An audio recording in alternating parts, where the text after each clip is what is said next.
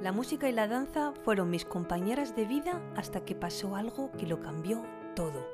Soy Claudine Ibarra y estoy feliz de que te unas a mi podcast La vida que quieres, desde el que te ayudaré a superarte, conseguir tus metas y dirigir tu vida hacia el bienestar y el éxito. Si quieres saber más sobre mí y sobre mi trabajo, visita mi web claudineibarra.com.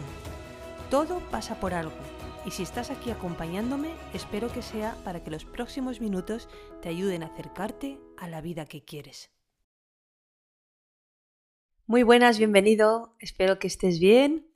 Estoy en el episodio 108 de mi podcast La vida que quieres y te voy a hablar de un tema fascinante para el que quiero que estés preparado o preparada porque es algo que vas a poder utilizar en tu vida y te va a ayudar a, tener un crecimiento en todos los niveles alucinante. Yo la verdad es que eh, cuando empecé a experimentar con todo esto que te voy a contar, eh, pues eh, supe o descubrí una manera de, de potenciar mis capacidades en todos los niveles gigante. Te hablo de la neuroplasticidad.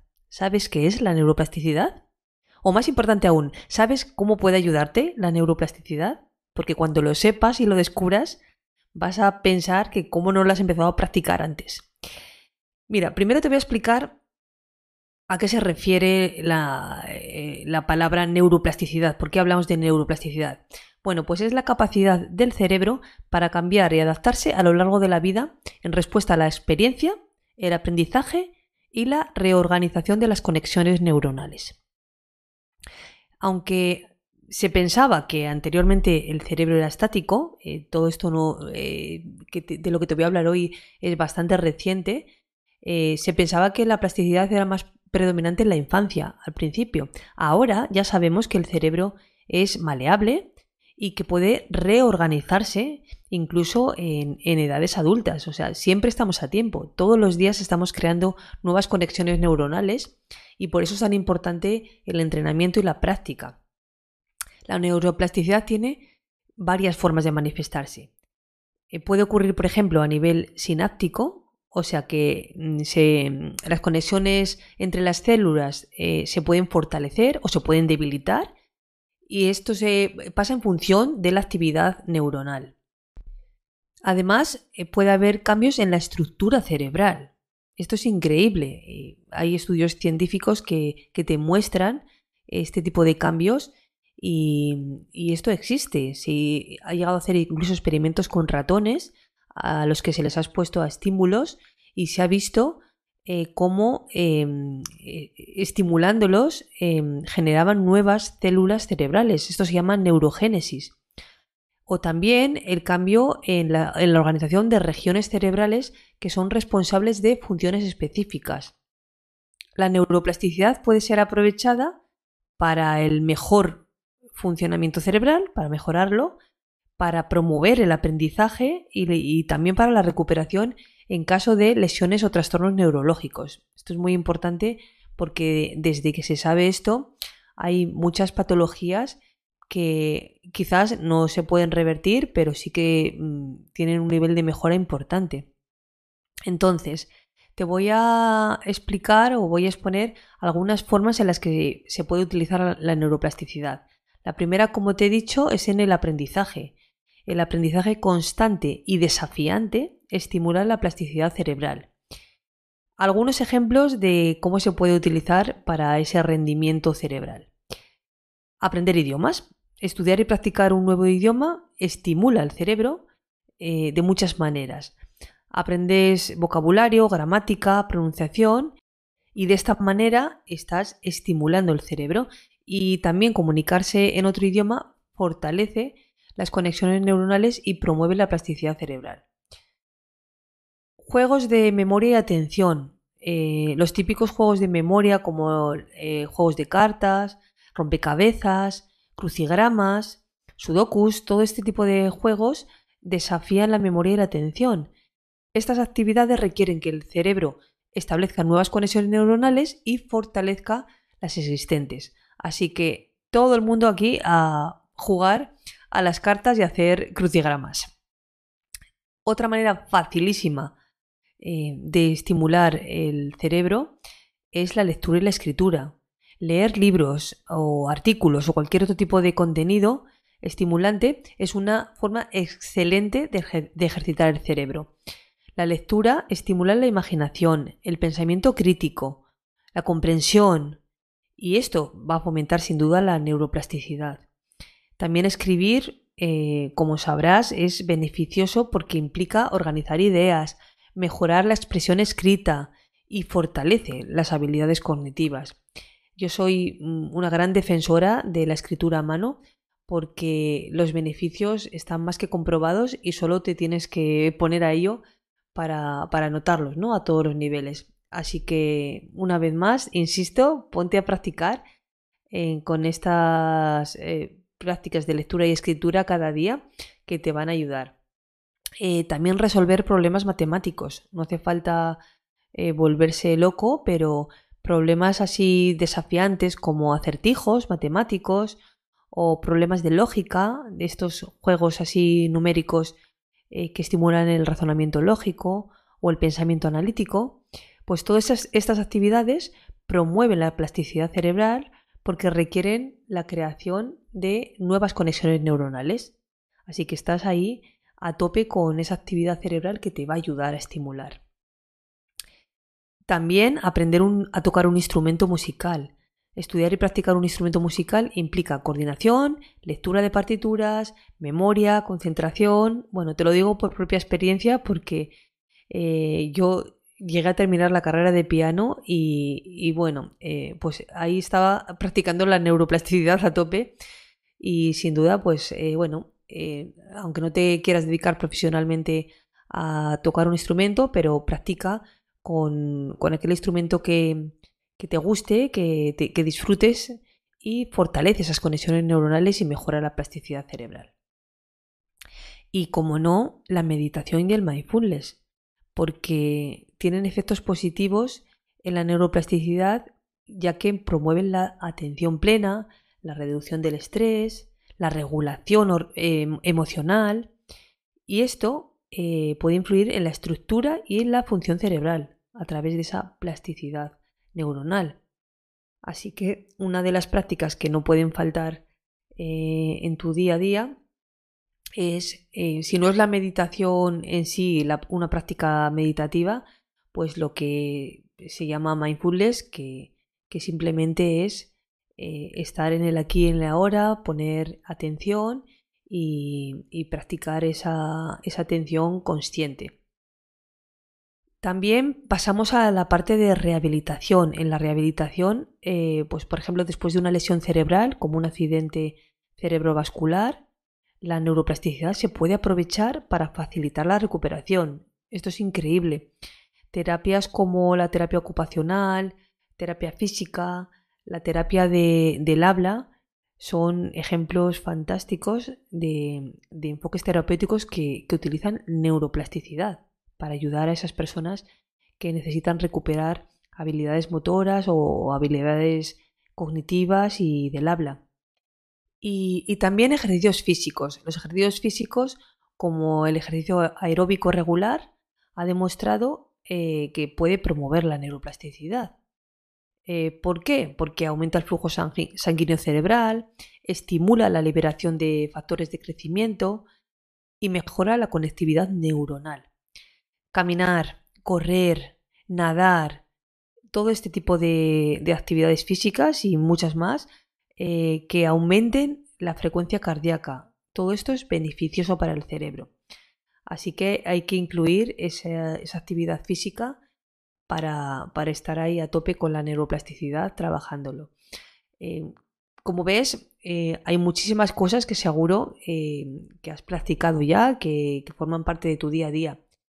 En cualquier caso, quiero compartir contigo algunos ejemplos más de neuroplasticidad corporal que, bueno, que te pueden servir así como, como estímulo para practicarlos en, ratitos o, casi como un juego, ¿no? Para que los tengas en cuenta.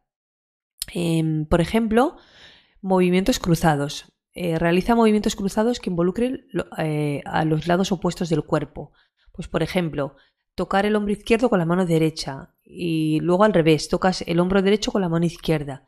Esto va a estimular la comunicación entre los dos hemisferios cerebrales y promueve la coordinación motora. También este tipo de prácticas de equilibrio y coordinación.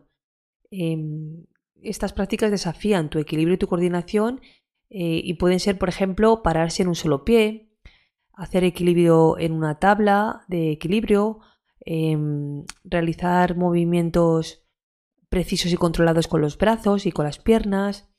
Estos ejercicios te van a ayudar a fortalecer las conexiones entre el cuerpo y el cerebro. La danza, ¿qué te voy a decir? Vengo del mundo de la danza, o sea, bailar, ya sea que sean clases así estructuradas o sea de forma libre en casa, baila. Es una excelente forma de, de ejercitar el cerebro y el cuerpo al mismo tiempo, porque la danza requiere coordinación, también memoria, ritmo, expresión corporal, y todo esto va a estimular eh, sin duda la, neuroplasticidad. En prácticas como yoga, em, también es una práctica que he incorporado a mi vida hace ya un año, eh, sobre todo así de forma regular, y la práctica regular de yoga precisamente implica eh, movimientos fluidos, estiramientos, posturas que requieren equilibrio y requieren fuerza. Y estos movimientos estimulan la conexión mente-cuerpo, mejoran la coordinación y la flexibilidad y promueven la neuroplasticidad. Eh, otras prácticas eh, con las que yo no tengo un acercamiento, pero que, que sé que también pueden mejorar tu neuroplasticidad, es el tai chi o las artes marciales. El tai chi es una disciplina china que también combina movimientos suaves y fluidos con técnicas de respiración y meditación. Y también eh, mejora el equilibrio, la coordinación, la concentración y, por eso estimula la plasticidad cerebral. Las artes marciales lo mismo. Em, el judo, el karate, el taekwondo implican movimientos coordinados. Son técnicas de defensa y ataque y, que requieren un enfoque mental. Así que estas disciplinas eh, también desarrollan la concentración, la agilidad, la fuerza, la resistencia también y promueven así la neuroplasticidad. Pero vamos, que no hace falta que nos vayamos a prácticas así si no es nuestro caso, que nos gusten o que queramos incluirlas en nuestras rutinas diarias, simplemente con que practiques ejercicios de equilibrio y estabilidad, eh, como he dicho antes, pararse sobre un pie, eh, o hacer eh, equilibrio en una pierna o utilizar em, una plataforma de equilibrio eh, o practicar yoga, por ejemplo, también en una superficie inestable. O sea, todo este tipo de, ejercicio pues te va a ayudar también y, bueno, es algo fácil, asumible y asequible que puedes practicar. Y por último, deportes de raqueta. Se sabe que jugar al tenis, al badminton o al squash, eh, como implica movimientos rápidos, eh, cambios de dirección, golpes muy precisos y, coordinación mano-ojo, pues estos deportes estimulan la neuroplasticidad a través del entrenamiento sensorio-motor y la mejora de las habilidades motoras. Si quieres, te reto a que empieces a trabajar eh, con ejercicios simples eh, con las manos, por ejemplo. A mí me encantan y son estos pequeños retos con los que además te vas a animar a, seguir avanzando en prácticas a lo mejor más complejas. te lanzo algunos por si te animas. Por ejemplo, ejercicios de dedos individuales. Trabajar con la movilidad y destreza de cada dedo por separado. Significa que, por ejemplo, puedes presionar cada dedo contra el pulgar de uno en uno. Vas mm, uno a otro levantando y bajando cada dedo de forma independiente o también tocar diferentes puntos con cada dedo. Este tipo de ejercicios ayuda a fortalecer las conexiones neuronales entre el cerebro y las manos.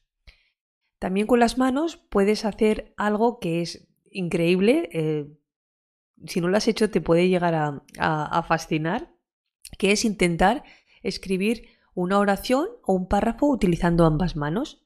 Entonces comienzas con palabras muy simples y luego vas aumentando la dificultad a medida que te sientas más cómodo. Esto mm, ya verás cómo te va a ayudar a estimular diferentes áreas del cerebro y te va a ayudar a mejorar la coordinación de ambas manos. Luego, eh, este tipo de, entrenamiento, pues te, valga la redundancia, eh, te ayuda a estar entrenada o entrenado para, para hacer muchas más, más, para tener muchas más habilidades para muchas cosas que nunca sabes cuándo las vas a necesitar.